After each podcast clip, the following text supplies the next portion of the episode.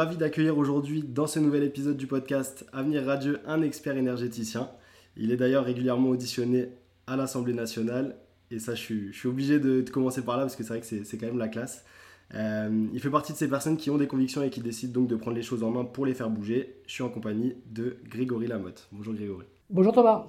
Euh, donc pour démarrer cet épisode, je vais euh, te demander de te présenter si tu le veux bien Grégory. Alors je suis Grégory Lamotte, je suis ingénieur en environnement, j'ai travaillé dans pas mal de secteurs de, de l'environnement, déforestation de la forêt amazonienne, ensuite le traitement des pollutions des sols et des eaux. Et après, depuis 20 ans, je me suis spécialisé dans la partie énergie renouvelable. Euh, pour pouvoir effectivement euh, essayer d'avoir euh, un impact sur, sur cette transition énergétique.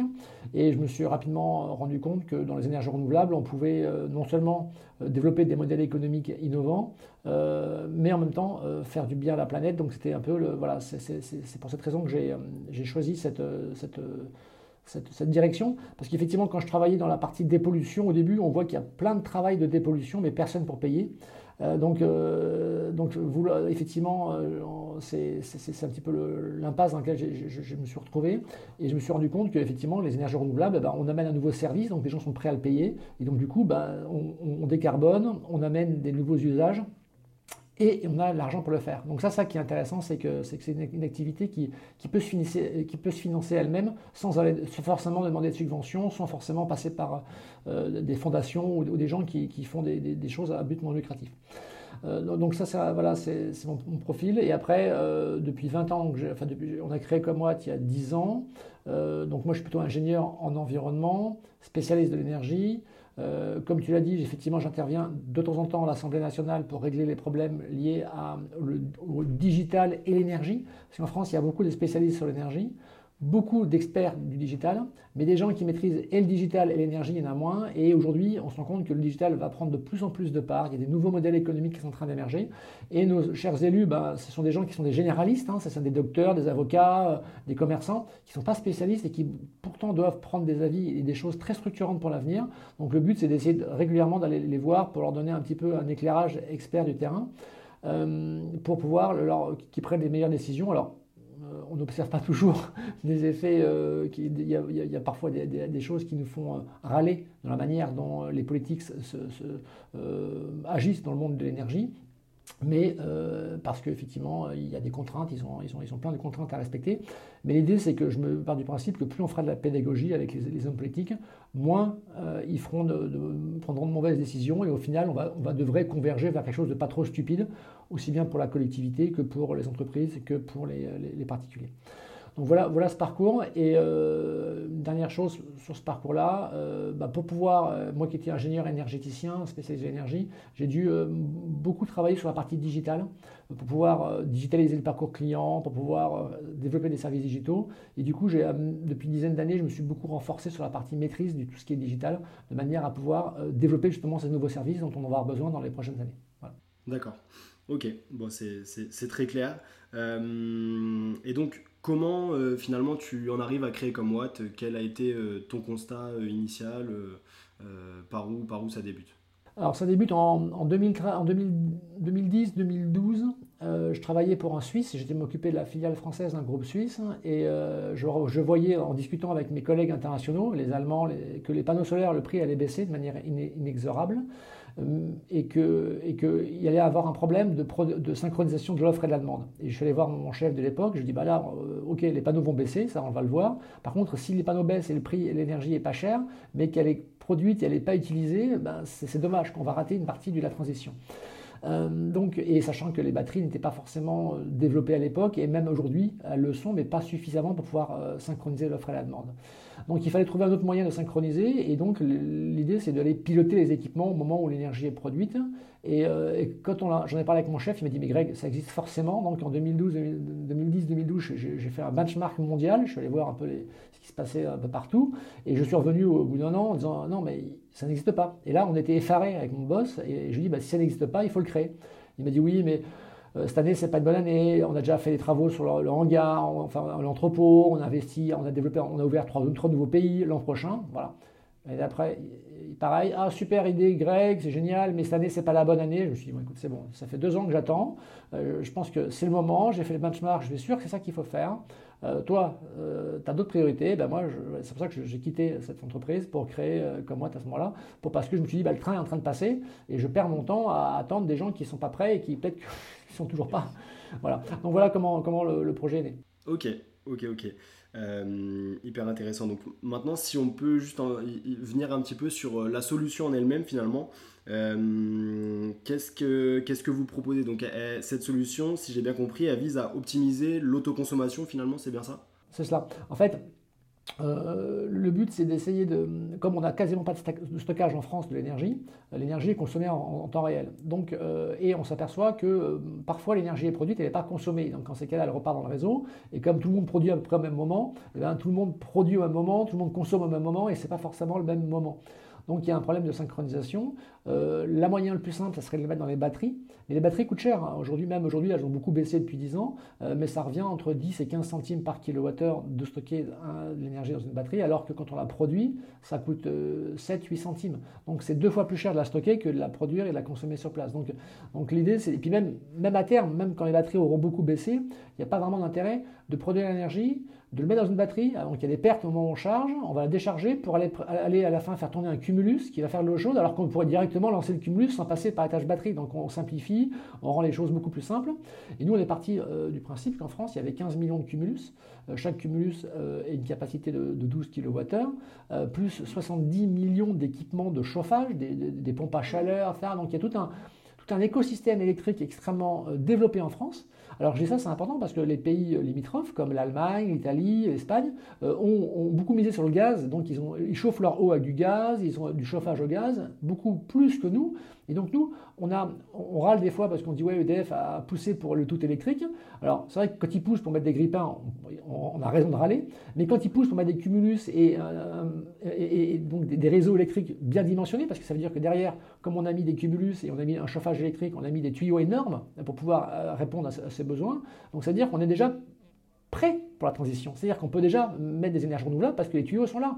Nous, on bosse en ce moment en Italie, en Espagne, on galère parce que comme les gens ont tout mis sur le gaz, eh ben, euh, ils ont juste un compteur électrique pour faire tourner un micro-ondes et, euh, et, une lampe. Et le jour où on raccorde un chargeur euh, un, peu costaud, eh ben, ça ne tient pas, il faut tout refaire. Donc nous, on a vraiment, on s'en rend pas compte. il y a beaucoup de gens qui font du French bashing, mais je trouve qu'en France, il y a, le, nucléaire nous a poussé à électrifier beaucoup et l'électrification massive est un sacré avantage pour la transition énergétique parce qu'on va pouvoir intégrer massivement. Euh, ces énergies renouvelables. Donc nous, ce qu'on fait, c'est qu'on mesure combien l'énergie est produite, on mesure combien l'énergie est consommée, avec du machine learning. Donc on, va faire du, on va faire du prévisionnel, on va deviner quelle sera la consommation dans les prochaines heures, les prochains jours. Et après, on va trouver, on va, on va, on va, on va choisir, on va designer quel sera le meilleur parcours pour le client. Est-ce qu'il faut qu'il fasse tourner son cumulus plutôt la nuit, plutôt le matin, plutôt l'après-midi, en plusieurs fois? Parce qu'effectivement, par exemple, pour prendre l'exemple du cumulus, un cumulus pour une famille de 4 personnes, a besoin de fonctionner 4 heures par jour, euh, mais il n'a pas besoin de tourner toujours à la même heure. On peut faire ces 4 heures, les faire en 4 fois 1 heure à des moments euh, clés. Et donc l'idée, c'est d'aller euh, déplacer le cumulus, déplacer la chargeur de la voiture électrique, quand la voiture est là, déplacer le chauffage, monter les consignes de température ou les baisser grâce à des thermostats connectés qu'on pilote. les piscines, etc., les, tout un tas d'équipements qu'on peut piloter. Alors on va piloter certains équipements, pas tous, hein, on va piloter les équipements les plus énergivores, par exemple, je vous, dis, je vous ai cité hein, le chauffage, l'eau chaude, et on ne va pas aller piloter euh, les, chargeurs de, euh, de radio réveil ou, les lampes. Hein. On va aller vraiment faire 20% des équipements qui font 80% de la facture. Et ça, donc, avec les objets connectés qu'on a développés en interne, on est capable de pouvoir les piloter. Et en termes de résultats, si vous ne mettez pas d'objets connectés, par exemple chez un particulier, eh ben, il, va, mettre des panneaux solaires. Les panneaux solaires vont produire à midi. Lui, il va consommer le matin et le soir. Et au final, il va dire ah, ça ne marche pas le solaire. J'ai mis des panneaux solaires et je, je baisse ma facture que de 10 ou 20% parce qu'effectivement, ça ne correspond pas au moment. Euh, alors que nous, on va dire, ben non, on va, on, va, on va gérer ces équipements, on va les faire consommer au moment où l'énergie est produite, et ainsi le client va dire, bah ouais, bah ça marche le solaire, parce que je fais 70% de ma baisse de ma facture. Et là, euh, on rentre dans, un, dans, un, dans, une, bonne dynamique où les gens vont dire du bien à leurs voisins, et ça part, euh, et ça va dans, le bon sens. Et c'est plus un produit financier comme ça a pu l'être dans, le passé. Donc voilà en gros ce que c'est que notre métier. Aujourd'hui, on est 70 chez Comwatt et on a installé à peu près 30 000 sites en France qui utilisent notre technologie, principalement des résidentiels. Et là, de plus en plus, on, a ouvert un, business sur la partie pro. Et le pro, le but, c'est que le pro fasse autant que le résidentiel dans, dans quelques années. Voilà. D'accord, ok, ok, ok. Euh, alors justement, je, reviens là rapidement. Euh, tu, je crois que tu as parlé de 70% de taux d'autoproduction qu'on peut espérer avec, euh, avec votre solution Oui, alors en fait, il n'y a pas de, valeur. En fait, chacun a un taux d'autoconsommation qu'on calcule à la carte. C'est-à-dire qu'en fait, on n'a pas la même promesse pour chaque personne. Parce qu'autant, quand, vous achetez un téléphone, bah, la résolution de l'écran, c'est la même que vous soyez en France, que vous soyez chinois ou belge, vous avez la même. Mais nous, la promesse n'est pas la même en fonction de là où tu habites. Si tu habites dans un petite maison, une grande maison, s'il habite à Lille ou à Marseille, etc. Donc, ou, si tu as euh, tout électrique ou tout au gaz. Donc nous, on ne fait pas de promesses à la tête du client euh, parce qu'il m'a l'air sympathique. Et tiens, vous m'avez l'air sympathique, Thomas, je te fais 70% de la facture. non, Thomas, je, vais te poser qu'est-ce que tu as comme équipement, où tu habites. Euh, je vais récupérer ton profil de consommation et je vais, je faire des modèles parce que nous, avec 30 000 clients, on en a vu hein, des Thomas et des, des, des, gens qui ont des profils différents. Et on sait par expérience qu'en fonction de ton profil, on va dire, bah toi, je pense que tu peux faire. Il y en a qu'on peut on dit, bah non, vous ferez, vous ferez 10%. D'autres ont dit 30 et puis d'autres ont dit 70. En moyenne, on a fait les stats dernièrement, on arrive à peu près à 50-55% de baisse de la facture de nos clients euh, sur la base de 30 000. Mais pour arriver à 50% de moyenne, il y en a qui font 70 et puis il y en a qui font 30. Donc, mais c'est ça, c'est pour le savoir. On a développé justement, notre métier, c'est de digitaliser le parcours client. Donc on a développé des outils justement pour modéliser les consommations, pour pouvoir effectivement euh, avoir une promesse qui se tient. Et une fois qu'on a fait la promesse, on a, embarqué le client avec, avec nous dans ce projet transition énergétique. Derrière, avec les objets connectés, on va vérifier que notre promesse tient la route et que tout ce qu'on a dit en phase commerciale se réalise sur le terrain.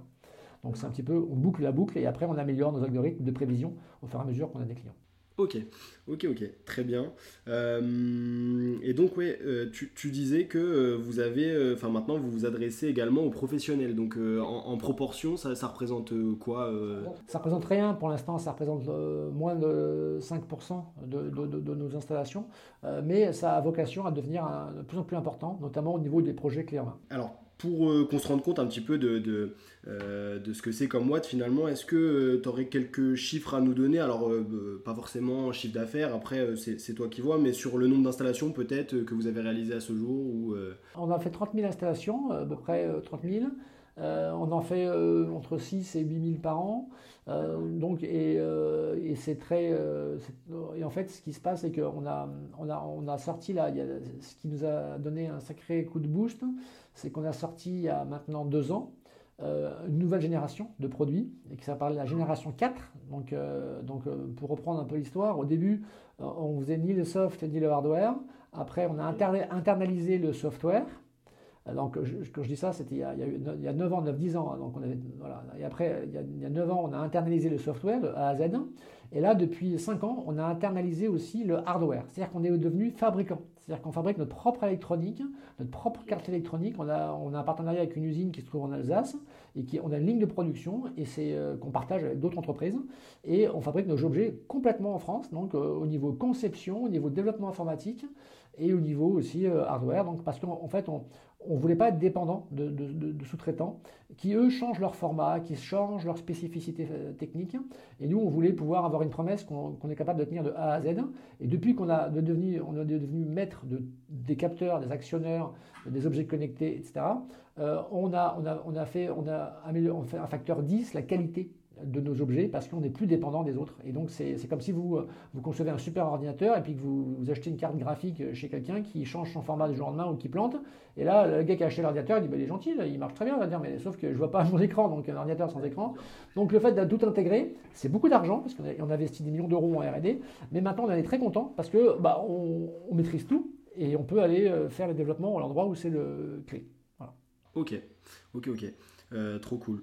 Euh, là où est-ce que euh, maintenant, si je dézoome un petit peu et que euh, on, regarde le, développement finalement du photovoltaïque en France auprès des particuliers, où est-ce qu'on en est? Est-ce que tu as quelques chiffres à nous donner sur le nombre d'installations sur du particulier Oui, alors aujourd'hui, on en est à peu près à 350 000 particuliers qui sont équipés en France.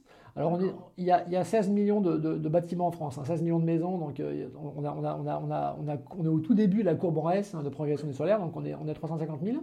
Euh, mais on connaît une forte, forte, forte progression. Euh, et cette progression, elle est sur deux niveaux. Euh, sur du quantitatif, déjà. Euh, là, on a regardé les résultats des derniers trimestres. On est sur un rythme annuel de 500 000. C'est-à-dire qu'on a depuis 20 ans, on a depuis euh, voilà, depuis euh, pas 20 ans, depuis 15 ans, on a installé 350 000. Et là, euh, à ce rythme-là, si on ne baisse pas, on, va, on aura installé 500 000 de plus en un an.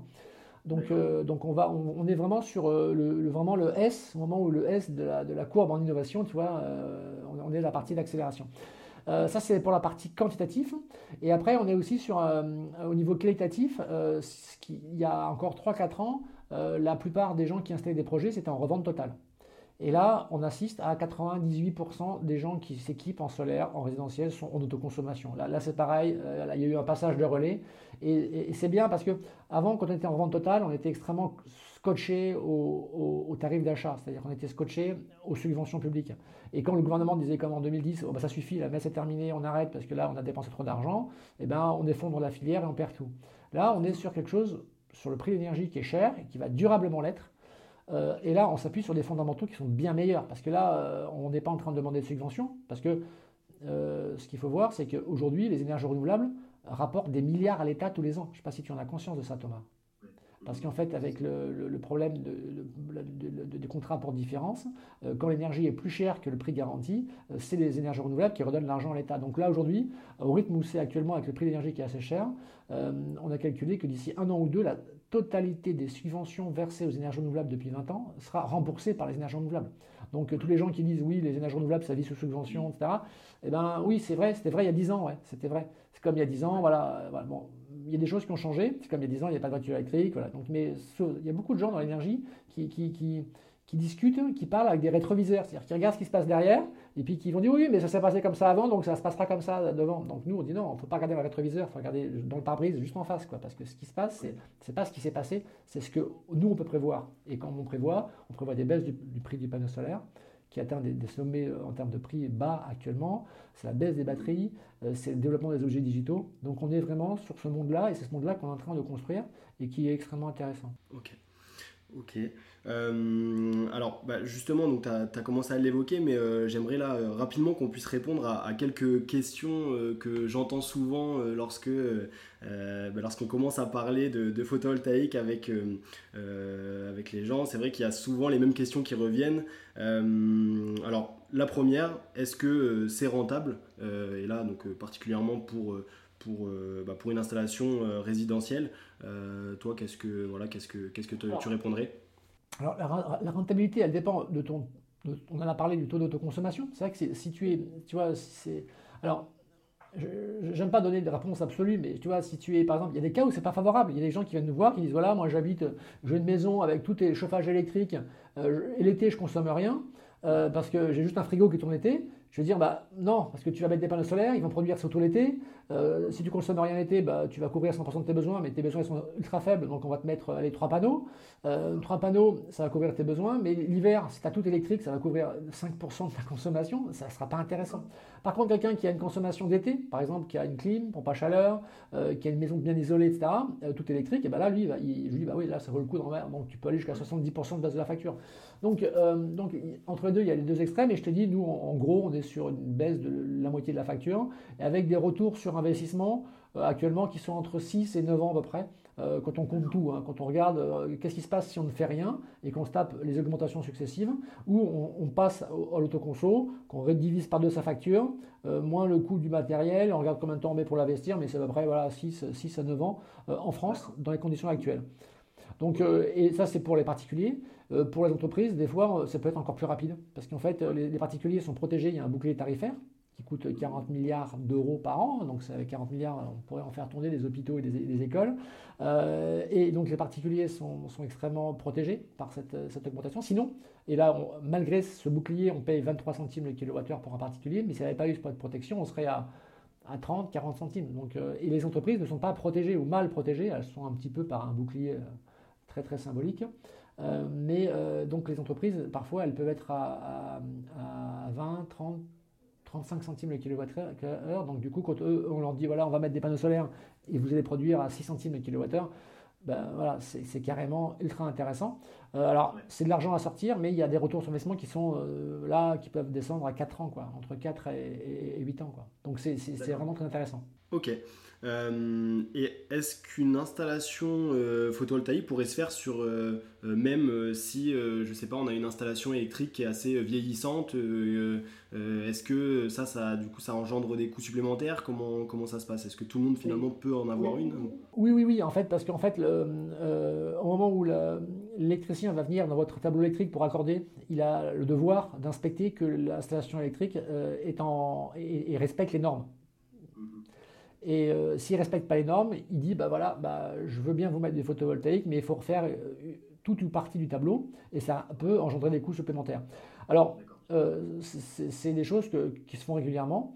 Euh, et de toute manière, à la fin, il y a un, consuel hein, qui passe et qui vérifie que tout est, clé. Donc, euh, si on n'anticipe pas, de manière, euh, vaut mieux anticiper et le faire que de ne pas le faire en disant on va, échapper à la police et après, quand la police vient, et, c'est jamais une mauvaise, c'est jamais un, bon pari que dire on va passer entre les mailles. parce que il y a des risques d'incendie, il y a des risques, c'est grave quoi. Enfin, on ne rigole pas avec les risques d'incendie, les risques de sécurité aux personnes. une vieille installation, bah, c'est l'occasion.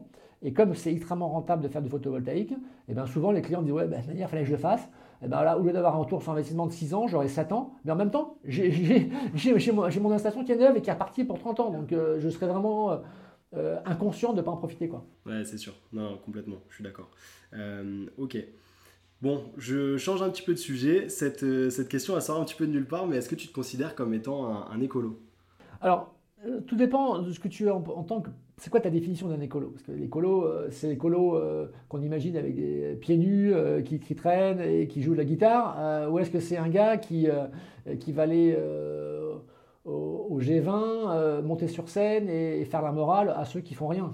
Voilà. Et, entre les, c'est parfois des gens qui sont pas très différents, mais il y a un côté un peu image d'épinal de l'écolo. donc, donc il y, y, a plein de définitions. Alors là où je suis écolo, euh, c'est une notion qui, est... L'écolo que je suis, c'est l'écolo qui, pense à la résilience des territoires, à la capacité qu'on a à donner aux territoires à se débrouiller par eux-mêmes. Donc par exemple, quand je vois euh, que, euh, pour prendre un exemple qui n'est pas dans l'énergie, par exemple, avant on avait des, graines pour pouvoir le blé ou, les, pour les pour tout ce qui est tomates par exemple ou les melons, avant on avait des graines qui n'étaient pas stériles, on pouvait les, planter des tomates, récupérer les tomates, on les sème et ça, donne des tomates. Donc on était résilient, c'est-à-dire que même si on va plus acheter des graines, on est capable de refaire des tomates. Là aujourd'hui c'est fini ça, on a perdu cette résilience, c'est-à-dire que tous les fruits et légumes sont stériles, c'est-à-dire qu'on est obligé d'acheter de, à une usine qui n'est pas forcément toujours en France des graines tous les ans pour replanter tout ça. Et moi je me sentirais pas d'expliquer à mes enfants, bah écoute, euh, on va, on va crever de faim, désolé, papa est trop con, il n'a pas vu que depuis des années pour gagner quelques centimes au kilo de ma kilo de tomates, j'ai accepté un système qui m'a rendu fragile. Et donc cette fragilité qui existe dans le monde agricole actuellement, moi je me bats, donc je suis écolo qui défend la résilience, hein. je je dis pas l'autonomie, hein. je dis pas qu'il faut qu'on fasse des, murs autour de la France et qu'on soit... Non, il faut que juste qu'on dépende des autres, qu'on travaille avec les autres, mais que si on se fâche avec les autres, il ne faut pas qu'ils aient un moyen de pression pour dire Ah, ah, tu veux pas signer un nouveau contrat Bah tiens, on t'envoie plus de graines pour, faire, pour bouffer et tu vas voir, tu vas vite changer d'avis. Et bien pour l'énergie, c'est pareil. Aujourd'hui, euh, il ne faut pas qu'on dépende du gaz russe, il ne faut pas qu'on dépende de l'uranium du, Niger, parce que c'est des, des, puits sans fond de misère et de douleur humaine. Euh, et il y a des vrais gens qui meurent, qui, souffrent, et des familles qui sont déchirées à cause de ces, problèmes géopolitiques autour de l'énergie. Euh, la chance qu'on a dans le photovoltaïque, c'est qu'on euh, bah, dépend que du soleil. Il n'y a pas possibilité d'aller piquer le soleil pour l'interdire aux gens de l'utiliser. Donc il appartient à tout le monde. Et donc, eh ben, je suis écolo à mesure où effectivement, quand, on déploie les énergies renouvelables, on décentralise le problème. Et donc, on rend le territoire beaucoup plus solide. Parce qu'aujourd'hui, on voit bien que les glaciers sont en train de fondre. Euh, que toute l'eau qui sert à refroidir les centrales nucléaires dans la vallée du Rhône euh, sont alimentées par, le, Rhône. Euh, si le Rhône il commence à diviser par 2 ou par 3 ou par 4 son débit, eh ben on va dire aux Montpelliérains, bah, désolé là, on, bah, on est un peu con, hein, parce qu'en fait toute l'énergie qui alimente Montpellier, ça vient de la vallée du Rhône, il n'y a plus d'eau, donc bah, on a réduit les centrales nucléaires, et donc bah, voilà, bah, on va fermer les écoles, fermer les entreprises et fermer les hôpitaux, parce qu'on on a tout concentré là-bas. alors qu'on a du soleil, du vent, et, et, ça serait beaucoup plus résilient de produire de manière dispersée et de consommer de manière dispersée l'énergie. C'est un peu plus compliqué, mais maintenant, ça tombe bien, on a Internet. Et ça tombe bien, on a les objets connectés. Donc on a tout ce qu'il faut pour le faire. Donc, donc oui, je suis écolo pour, par rapport à l'aspect résilience. Ok, ok. Non, bah, super clair. Euh, mais parce que c'est vrai que voilà, c'est intéressant de t'entendre dire ça parce que euh, on aurait aussi euh, tendance, et enfin, c'est d'ailleurs souvent ce qu'on entend, hein, un peu comme quoi finalement l'écologie serait, serait incompatible avec, bah, avec l'économie, serait incompatible avec, ou encore que bah, par exemple le, digital serait incompatible avec l'environnement. Enfin voilà, et, là, bon, c'est vrai que avec ta solution aussi, bah, voilà, ça, démontre que euh, finalement le digital et euh, l'environnement euh, notamment sont complètement compatibles. Quoi. Et, d'ailleurs, le digital vient au service finalement de l'énergie en l'occurrence et, de l'environnement. Oui, que, quand je disais que, que, beaucoup de gens raisonner avec des rétroviseurs en regardant dans le passé, c'est qu'effectivement, euh, pour eux, jusqu'à présent, l'écolo, c'était le mec qui faisait emmerder sur les normes d'antipollution, qui dit Mais c'est dégueulasse, tu m'emmerdes sur mon usine en France, alors qu'en Chine, tu achètes des produits, tu poses pas de questions, tu achètes ton téléphone et, personne ne pose de questions si les Chinois polluent pas. Et moi, tu m'emmerdes et tu es en train de me faire perdre des emplois. Donc l'écolo était venu comme le gars qui emmerde tout le monde et qui, et qui, euh, et, qui est contre l'économie, parce que quelque part, euh, la rentabilité. Donc ça, c'est vrai que ça, peut rentrer, parce qu'effectivement, la pollution, ça peut être des choses qu'on peut être vigilant sur ce qu'on voit autour de soi, donc on peut emmerder les autour de soi. Mais ça, c'est pas juste parce que l'importation, voilà, il faut, il faut être honnête et il faut aller, faut, faut, faut, faut, effectivement faire la police là, partout où il faut agir. Ça sert à rien de dépolluer euh, la France et que les autres ne continuent à, dépolluer. Mais à l'inverse, il faut aussi être exemplaire, puisqu'en France, on est quand même un pays un peu singulier, et c'est parce que les autres le font qu'on doit dire bah, ils sont mauvais, alors soyons mauvais nous aussi. Donc, donc l'écolo aussi, c'est lui aussi qui pose des bonnes questions. Et après, euh, ce qu'il faut bien voir, c'est que en réfléchissant, réfléchissant euh, de manière euh, différentes, en, enlevant ces œillères du rétroviseur, on peut euh, créer des nouveaux modèles économiques que demain euh, d'autres vont nous copier et vont, on pourrait être exemplaires, effectivement, pour pouvoir faire de l'écologie l'allié de l'économie. Et aujourd'hui, il y a des places à prendre dans le monde de l'énergie, dans la mesure où l'énergie, les cartes sont en train d'être rebattues. on était sur une production gaz, charbon et nucléaire. Demain, on sera surtout énergie renouvelable. le stockage n'est pas présent, il sera développé. Donc il y a des gens pour aujourd'hui je ne sais pas si c'est Camoat ou si c'est mes concurrents, en tout cas quelqu'un, va prendre le lead sur ces marchés-là. Et il y a des opportunités incroyables. Parce que quand on voit que, moi je, compare souvent ça à l'époque d'Internet, au moment où Internet arrivait, les gros qui étaient en place, qui avaient tout. Les, les, les, IBM, les Compaq, les HP, ils avaient les ingénieurs, ils avaient l'argent, ils avaient les infras, ils avaient les points de vente, ils avaient tout. On aurait pu dire, bah, la messe est dite, ils vont prendre le marché Internet. Et eh bien pas du tout. Parce que leur force est devenue leur point faible. Et donc aujourd'hui, comme sur, on passe d'une énergie centralisée à décentralisée, je pense qu'il y a des opportunités de business qui sont infinies et il y a des modèles disruptifs qui vont arriver et qui vont permettre aux particuliers et aux entreprises de baisser leurs factures tout en générant beaucoup de revenus et pour pouvoir ces revenus être réinvestis dans cet outil de production pour que ça fasse boule de neige et que ce soit un cercle vertueux.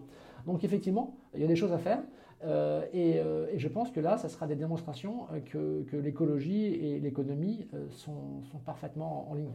Mmh et, et, comment est-ce que tu expliques que les, énergies renouvelables soient toujours un sujet assez, assez clivant? C'est vrai que je trouve que euh, bon, on a de plus en plus quand même, enfin moi je le remarque en tout cas quand je parle autour de moi, euh, euh, c'est de plus en plus rare, j'ai l'impression en tout cas les personnes qui soient complètement fermées aux énergies renouvelables. mais mais bon, la preuve, enfin preuve en est, j'en vois encore pas mal sur LinkedIn, d'ailleurs même sous tes posts hein, parfois. ouais, qu'est-ce qui, qu'est-ce qui explique voilà, qu'on est toujours autant de, réfractaires un peu bah, en, fait, en fait c'est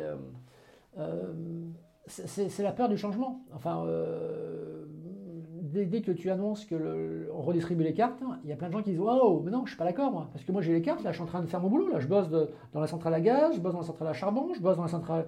Mon CV, je suis spécialiste des gros systèmes centralisés mais qu'est-ce qu'il me raconte, Greg? Il me dit que demain, tout va, il n'y a plus de centralisé, tout va être réparti.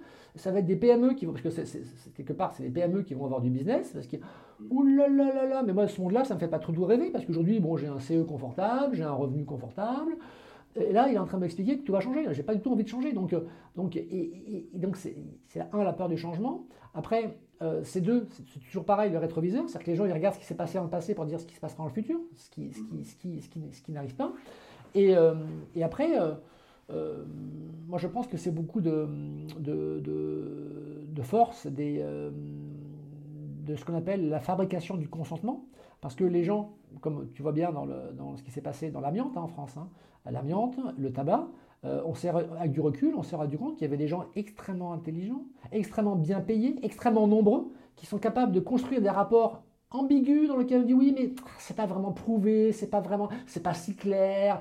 Se met un peu le doute dans la tête des politiques qui au moment où ils doivent signer une loi disent mais finalement il y a quand même ah, et si ils avaient raison et si? Mais comme c'est des gens extrêmement intelligents, extrêmement nombreux euh, et, finalement ils arrivent à créer des choses qui sont extrêmement ambiguës, euh, et ben ça, met le doute et donc ça fait que et ben il y a, y a cette, population qui euh, qui qui fait que ça, je vois bien tout ce qui est autour de Jean Covici. Jean Covici, c'est quelqu'un quelqu'un qui est brillant, un ingénieur qui, qui sait très bien parler, qui est très compétent sur plein de sujets extrêmement clés, mais qui utilise sa compétence et son, ses qualités d'orateur pour faire passer des mauvais messages, parce qu'il vous dit voilà, euh, les bananes sont jaunes, tout le monde dit ah oui, les bananes sont jaunes, ah oui, euh, les bananes sont sucrées, oui, oui, donc euh, il faut passer au nucléaire. Je, bah, vois pas le rapport, mais, mais, comme il a dit deux choses vraies avant, la troisième, on dit bah, c'est forcément vrai, quoi. Il, a, il, m'a démontré des trucs qui sont évidents, donc et, là aujourd'hui, c'est donc on est dans ce, système-là où il y a beaucoup de gens, plus de gens qui travaillent encore dans les énergies conventionnelles et dans les anciens systèmes que dans les nouveaux, et donc cette inertie fait que ça prend beaucoup de temps. Regarde ce qui se passe dans l'automobile. Aujourd'hui, je me cache, j'étais avec des gens il bosse chez Audi et il m'explique que euh, le futur, c'est la voiture thermique. Je dis, mais les gars, euh, vous, vendez des voitures. Vous, voyez ce qui se passe, Vous voyez que demain, il y aura plus de voitures Mais non, mais Craig, tu es sur une mode. Donc, imagine le niveau d'endoctrinement de ces gens-là qui bossent là-dedans. Mais ce problème, c'est que, comme ils ont toujours dit que la voiture électrique, c'est de la merde, ils ont du mal à en changer. Et ils disent, si je dis que la voiture électrique, c'est génial, on va me prendre pour un con parce que ça fait 10 ans que c'est de la merde. Donc, ils sont prisonniers de, de leurs paroles. Et donc, ils préfèrent s'entêter dans leurs conneries plutôt que de dire hein, allez désolé je me suis trompé je vous ai dit des conneries depuis 10 ans euh, effectivement j'avais pas pensé je me suis trompé désolé mais comme il y a que les, cons qui changent pas d'avis choisissons à qui on passe nos week-ends euh, maintenant, j'aimerais juste revenir sur une, chose que j'ai euh, évoquée bah, dans l'introduction de, cet épisode. donc, comment est-ce que tu en arrives à être auditionné par, l'Assemblée nationale? Alors, comment en, fait, il n'y a pas de règle, il n'y a pas de règle absolue. Euh, en fait, euh, l'Assemblée nationale, ils sont comme toi et comme moi, ils courent après les sujets, ils gèrent leur temps, ils ont mille choses à faire, et un seul coup, ils disent, OK, allez, il y a une assemblée à faire, qui est-ce qui pourrait nous donner un, autre son de cloche? Parce que si on invite 10 personnes qui disent la même chose, les gens et les élus disent, je vais, je vais m'endormir. Donc j'essaie de faire venir des gens qui ont à peu près des, des, avis un peu, un peu décalés, pas toujours différents, mais un peu décalés, comme quand on fait une enquête de police. Hein, si, pour voir ce qui se passe, il y a un accident de voiture sur un rond-point, il vaut mieux avoir des gens qui ont vu des choses sous différents angles pour pouvoir expliquer ce qui s'est passé vraiment. Si tu prends, bref, donc ils ont cette envie d'avoir sincère, d'avoir des, opinions euh, les plus... Euh, parce qu'eux, ils se disent, si jamais je me gourre et je me fais embarguer par un lobbyiste et que le lobbyiste m'emmène à un endroit qui n'est pas intéressant, je vais me le prendre dans la, figure aux prochaines élections parce que j'aurais pris une mauvaise décision. Donc ils ont quand même... La pression des élections fait qu'ils n'ont pas envie de passer par des cons. Ce qui fait que des fois, ils ne changent pas d'avis à tort, mais, au moins, ils, ont ça, ils essaient de... voilà. Donc, ils ont envie d'avoir... De, parce qu'ils ont, conscience qu'en face d'eux, il y a des lobbyistes, qu'il y a des gens qui ont beaucoup d'argent pour ne rien changer. Donc ils essayent des fois d'avoir des arguments pour pouvoir au moins faire un petit débat et pour pouvoir se faire leur propre opinion, de manière sincère. Euh, et après, ce qui s'est passé, c'est que euh, moi, le déclic, c'était un jour, j'étais à une conférence, il y avait Jean Covici qui parlait, et dedans, par terre, il y avait un parterre de politique, euh, de, chefs d'entreprise, il y avait vraiment incroyable.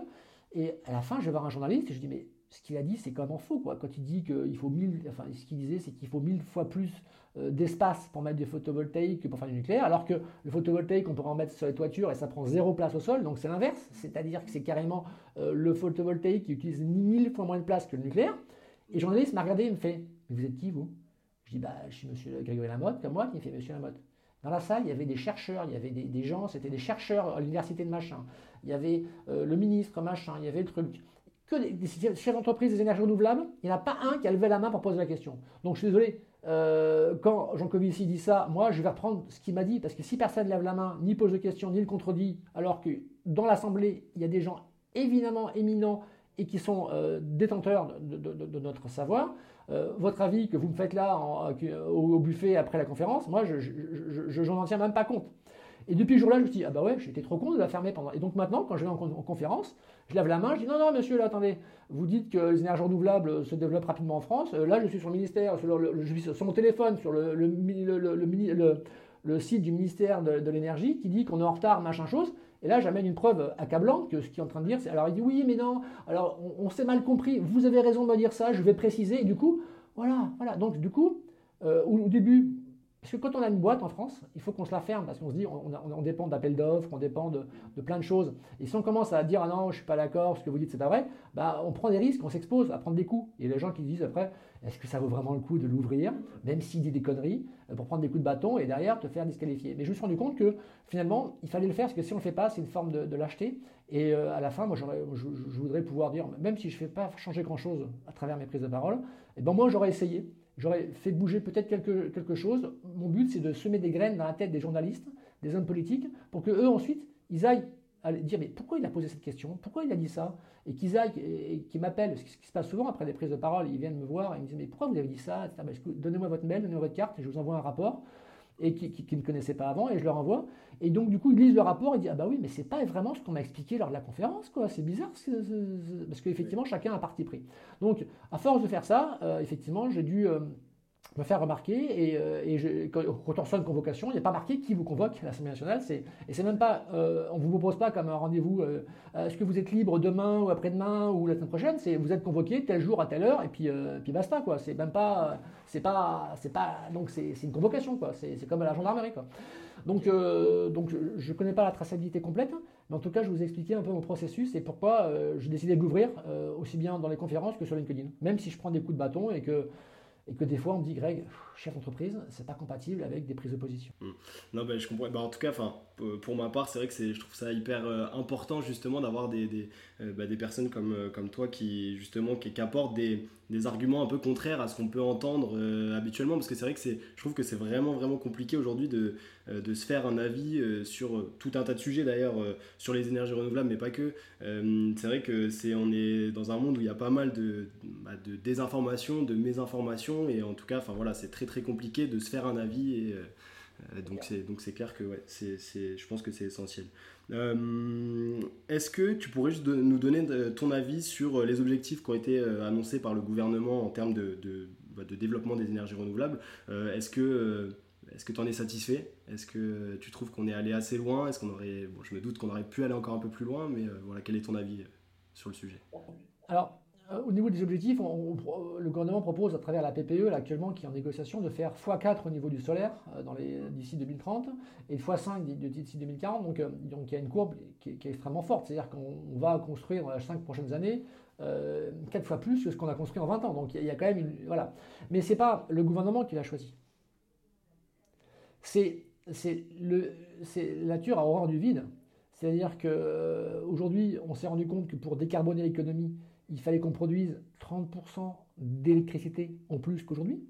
C'est-à-dire que par rapport à la mobilité, où effectivement la mobilité électrique consomme plus de courant que la mobilité thermique, que quand on décarbonise une, industrie, quand on a des flammes euh, au gaz et qu'on va remplacer la flamme au gaz par une flamme hydrogène ou qu'on va mettre des fours électriques à la place, eh ben là on va consommer plus. Donc en fait, euh, même si l'industrie évolue, euh, on va avoir à peu près 30% de consommation électrique en plus sachant que dans les 15 prochaines années, on ne va pas pouvoir produire plus en énergie nucléaire, parce qu'aujourd'hui les centrales nucléaires sont à bout de souffle, elles sont, on les rafistole à chaque nouvelle révision, euh, et les EPR, euh, nouveaux EPR qui vont arriver peut-être dans 15 ans. Alors la dernière fois, quand on nous a dit que ça arriverait dans 3 ans, ça arrivait dans 20 ans. Alors là, on nous dit dans 15 ans, est-ce que ça sera dans 20 ans, dans 30 ans, dans 40 ans? Donc on se retrouve face à un gros problème, et le gouvernement est embarqué avec, avec toi et moi dans ce bateau-là, on est tous dans le même bateau, et on se dit, bah voilà, pour décarboner, il faut plus de courant.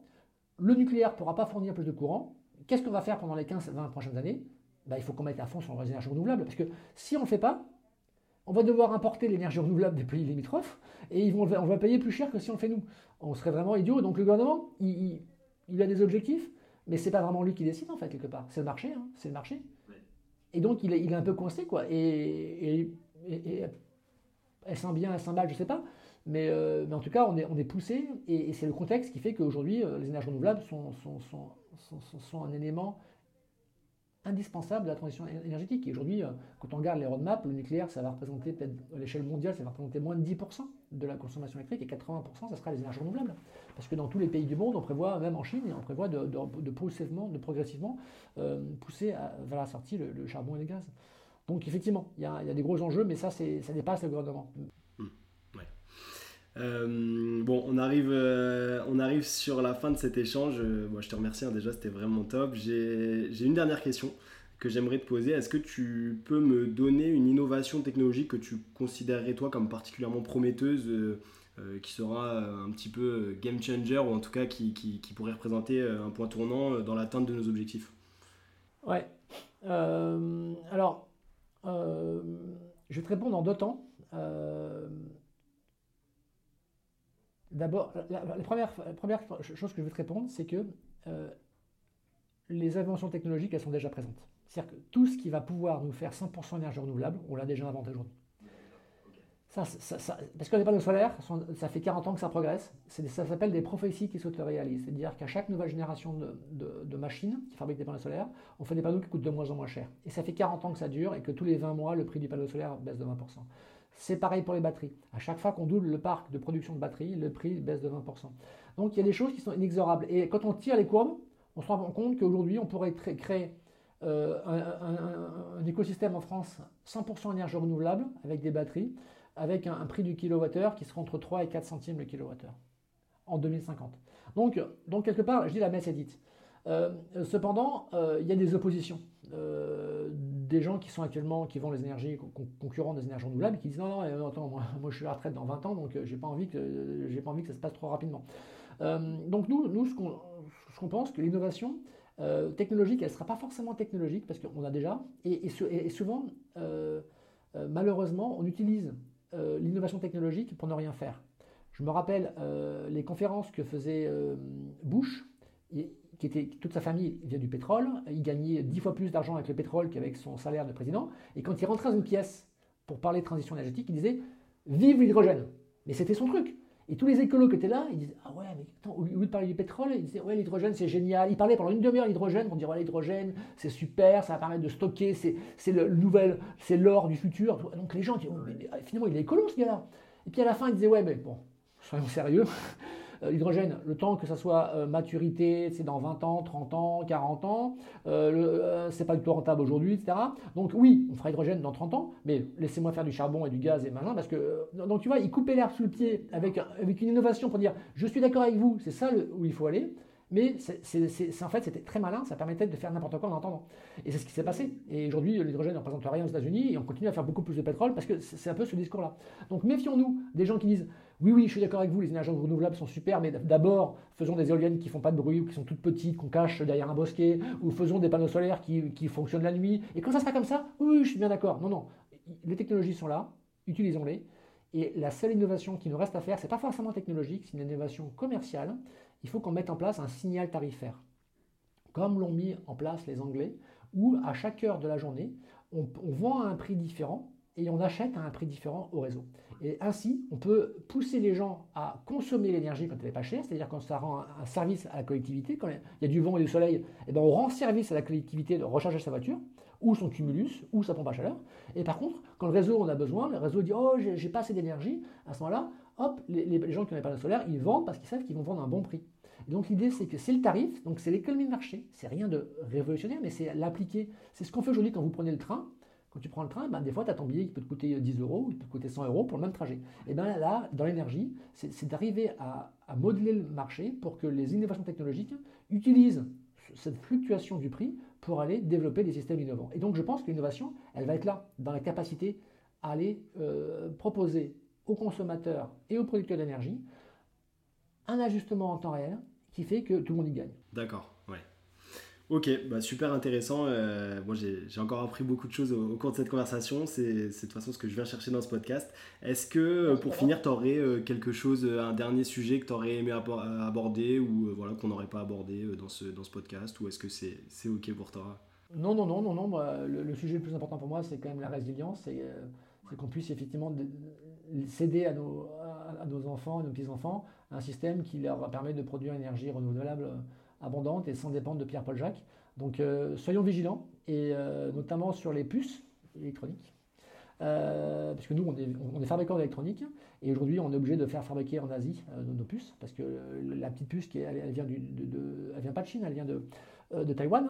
mais si Taïwan bascule dans le giron, bah, ce qu'il faut bien faire attention, c'est que pour pouvoir faire demain le microprocesseur va devenir aussi important que l'eau qu'on boit et que les tomates qu'on mange. Euh, parce que si jamais on a des puces qui sont buggées ou qui sont euh, ou si on se fâche avec la Chine par exemple, alors je dis pas que les Chinois sont méchants, je dis que les Chinois c'est des grands stratèges.